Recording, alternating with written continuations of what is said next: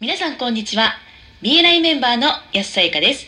オフィシャル BNI ポッドキャスト今回も BNI ジャパンナショナルディレクターの大野代表とともにお送りしております大野さんこんにちはこんにちは。よろしくお願いしますよろしくお願いします。第113回は「ネットワーキングアップその2」と題してお送りいたします英語版のエピソード568そして日本語版の第80回をご参照ください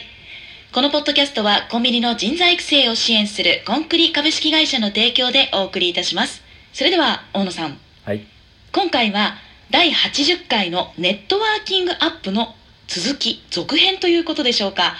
はい、そうですね。今回はその2ということで、前回、そのネットワーキングアップを80回で取り上げましたけれども、はい人は時間を共にする人たちに近づいていくっていう話をですね、よく耳にすると思うんですけれども、はいえーその意味を前津博士が説明してくれていますでどんな成功の定義を持っているかっていうのは別としてですね成功している人たちの中に身を置くだけではなくて継続的なネットワーキングアップによって自分の水準をですね徐々に引き上げていくっていう必要があるという話ですはい前津博士がですね大きな違いをもたらすためのいくつかのポイントを紹介してくれていますのでそちらの方を話していきたいと思いますはいでは早速まず一つ目ですねはい一つ目は不快感を受け入れるっていうことなんですね不快感ですねうん、まあ、つまり人とつながる時にですね、えー心地悪さを感じていないとしたらですねそれは十分に上を目指していないということだという意味ですね、なるほど自分よりも成功しているなっていう人に話しかけるのってちょっと壁を感じたりすると思うんですよねはいでその壁を乗り越えて話しかけるっていうことが必要だという意味ですなるほどそういうことですね逆に言えば声をかけるのに心地悪さっていうのを感じたらその目の前の人はまさに自分が話しかけるべき人だというふうに思えばいいということですねはいで2番目ですね次が、えー売り込むなこれはなんかよく見かけるような気がするんですけれどもはい初めて会ったのに何かを売ろうとする人が何人いたかというふうに前津博士もおっしゃってますけどもはいやすさんはどうですか似たような経験はお持ちですかありますねやはり例えば、交流会の場で名刺交換をしますよね、はいその時に名刺交換をしたもうその直後からその方のビジネスの話が始まってしまうということもありますねうんはいまああとはこれはちょっとまた違う話なんですけれども Facebook などで突然初めてお会いする方、まあ、知らない方からメッセージをいただくんですけどもうんそのメッセージがもうご自身のビジネスの話だけをとにかくこう長々と書いたメッセージが来ることがあります結構ありがちですよねそうですねまあ対面で仕事の話をすることはあるとは思うんですけれどもはいあこの人を売り込んでるなというか、ね、目の前の人に売ろうとしてるっていうのはやっぱり露骨に分かりますよねそうですね特にですねネットワーキングアップの場面においてはさらにその売り込む人がですね増えてるような気がするんですよねはいぜひそんな人にはですねならないでいただきたいと思いますねはい売り込んでしまったらその人と会えるのはもう最後の機会になってしまうというふうに言い聞かせてですね売り込まないということでお願いしたいと思いますはいでその次がですねえーその人の活躍を承認しつつもごますりはしないということなるほどでネットワーキングアップですのでいろいろとねその仕事においてとか事業において成功されてる人で世の中にねいろいろとこう違いをもたらしてるような人っていうのは結構いらっしゃると思うんですね。はいそういった違いをもたらす仕事ぶりっていうのをですね、えー自分が知っているっていうことを知ってもらえればもうそれだけでも感謝してくれるはずなんですけども、はいえー気をつけなくちゃいけないのはやりすぎないということ前津博士が面白い表現というか比喩を使ってらっしゃいましたけどはい子犬ですねはい子犬がペロペロ舐めるようなあ おべっかは使わないようにとごますりはしないということですねもう単純にその人のですね功績をですね認識しているだけで十分ということですはいそして次がですね少し、えー難しい部分はあるかもしれないんですけどもはいその会話の流れというかその枠組みの中で考えるということなんですけどもはいその会話の状況だったりとかその会話の中身からですね何かこうちょっと面白いことにつながる流れ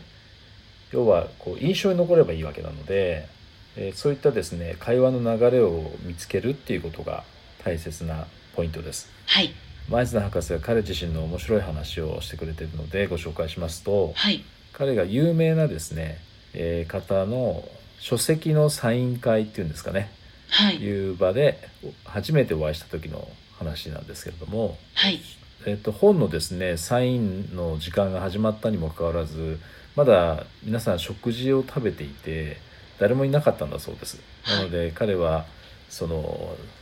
著者のところに行ってですね前綱博士自身のその書籍のですねサイン会の話をしたんだそうです。やすさんこの前綱博士のはい書籍のサイン会の話ってご存知ですかいえ私初めて聞きますあそうですかはいこれあの時間があったら今度またゆっくり話したいと思うんですけどもはい彼のですね前津博士のサイン会に来てくれたのはなんと彼のお母様おうだけだったんですだけだったんですねはいそのお母様はあたかも前津博士のファンであるかのようにですね振る舞ってですね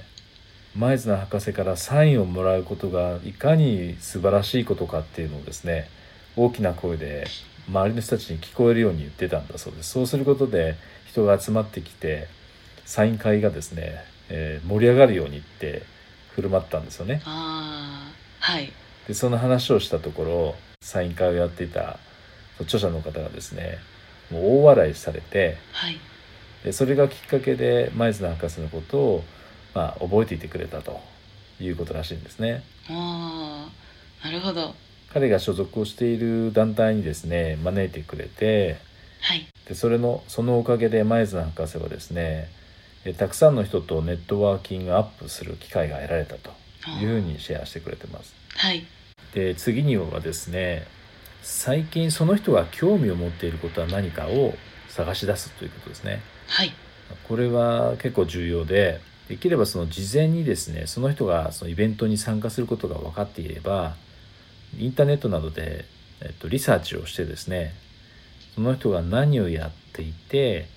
えーどんなことに興味があるのかでそのトピックについてイベント当日は会話をするということですね。はいこれはなんかやすさん似たような状況はあったりしますかはい、そうですね。例えば、チャプターでビジターの方がいらっしゃるときに、事前にホームページですとか、まあ、Facebook ですとか、そういったところの情報を事前に調べておいて、はいそして当日お会いしたときにまあ名刺を交換しながら、その方の例えば趣味とか、うん例えば出身地で自分と同じ出身地の方がいると思ったらあ、ーそういったところから会話を切り出すとすごく話も盛り上がりますし、まあ、親しみを持てる、持っていただけるそんな関係になるんじゃないかなと思うんですけどそうですね、はい一気に距離が縮まりそうですねそうですねじゃあ次がですね価値を提供するこれはあの相手の人にね何らかの価値を提供するってことなんですけどもはいこれもあの前津博士が実際に体験した話がすごく面白いのでご紹介したいと思うんですけどもはいあのリチャード・ブランソンってバージングループのねはいあの会長さんいますよね総理者いますけども、はい彼があのプライベートアイランドということでそのネッカーアイランドっていうのを持ってるんですよねはい島を。おーはい、でそこに行った時に前津博士がでリチャード・ブランソンと会話をするわけなんですけれどもはいで初めて会った時にですね前津博士は自分と一緒にビデオを撮ってほしいと思ったんだそうです。はい私と一緒にビデオを撮ってくれませんかっていう代わりにはいマイズナー博士は実はそのリチャード・ブランソンがですね取り組んでいる D チームっていうものでそのローカルコミュニティにですね、えーそのビジネスがどうやって違いをもたらすかっていうものだったらしいんですけどもはいその話をし始めた途端にですね彼の、えーアンテナが立ってですねとても、えーワクワクしたような感じだったのではいえーすかさずマイズナ博士はですね何か私にお手伝いできることありませんかっていうふうに切り出したんだそうですはいでそしたら、えーリチャード・ブランソンがですね、えーあなたはすごく人脈持ってるのでその話をぜひ皆さんにしてくれませんかって言ったんだそうですはいで前園博士はすかさず「もちろんです」で私と一緒にそのビデオを撮ってそれについて一緒に話しませんかって言ったんだそうですはいで当然リチャード・ブランソンの答えは「イエス」ですよねはいなのでビデオを私と一緒に撮ってくださいというふうに最初からお願いをするんではなくて相手の関心事について話をしてですねそこから自分がしてほしいことにつなげていったという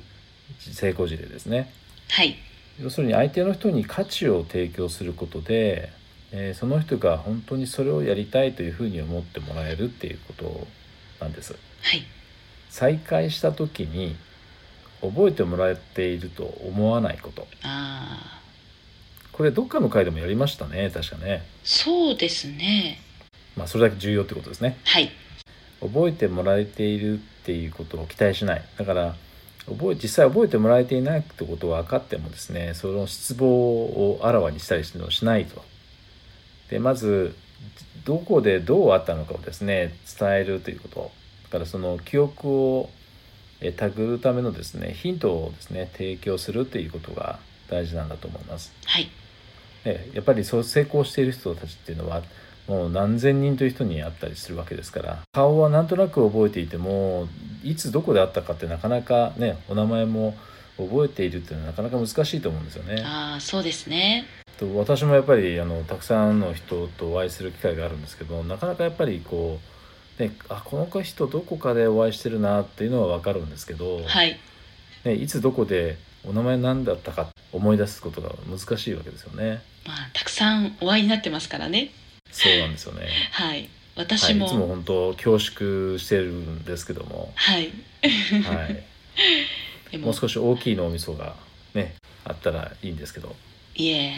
なかなかそれだけたくさんお会いになってるっていうことなので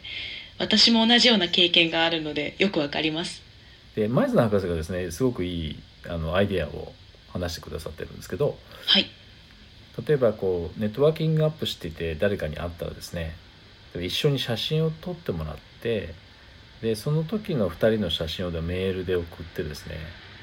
でこのイベントでお会いしましたと思い出してもらうのにお役に立つかどうか分かりませんが一緒に撮っていただいた写真を添付しました今後ともどうぞよろしくお願いしますみたいなおー感じで、はいでそうすると覚えてもらえる可能性も高まりますよね、そうですねえーこれは私もちょっとやってみようと思いましたねはいいい案ですねでは最後売り込むなとまあたら出てきましたねそうですね、はい2回目出てきましたけどもはい2番目と確か同じですよねそうですねはいまあそれだけ大事だということですけども、はいまあ、これはやってしまうとこのネットワーキングアップによっては、まあ、特にですね大きなミスになってしまうのでこれ絶対にやらないということで覚えておいていただければと思いますはい以上はですね第80回に加えてえー8つのポイントをお伝えしましたはい。それではそろそろ終わりに近づいてまいりましたが、大野さんからメンバーの皆さんへメッセージはありますかはい、ぜひですねこの8つのポイントをチャプターでまあ共有していただいてですねでもし何かこれに、えー付け加えたいですねネットワーキングアップにおいて付け加えたいそのコツみたいのがあればですねサイトの方にコメントを入れていただければと思いますはい。ありがとうございました。ありがとうございました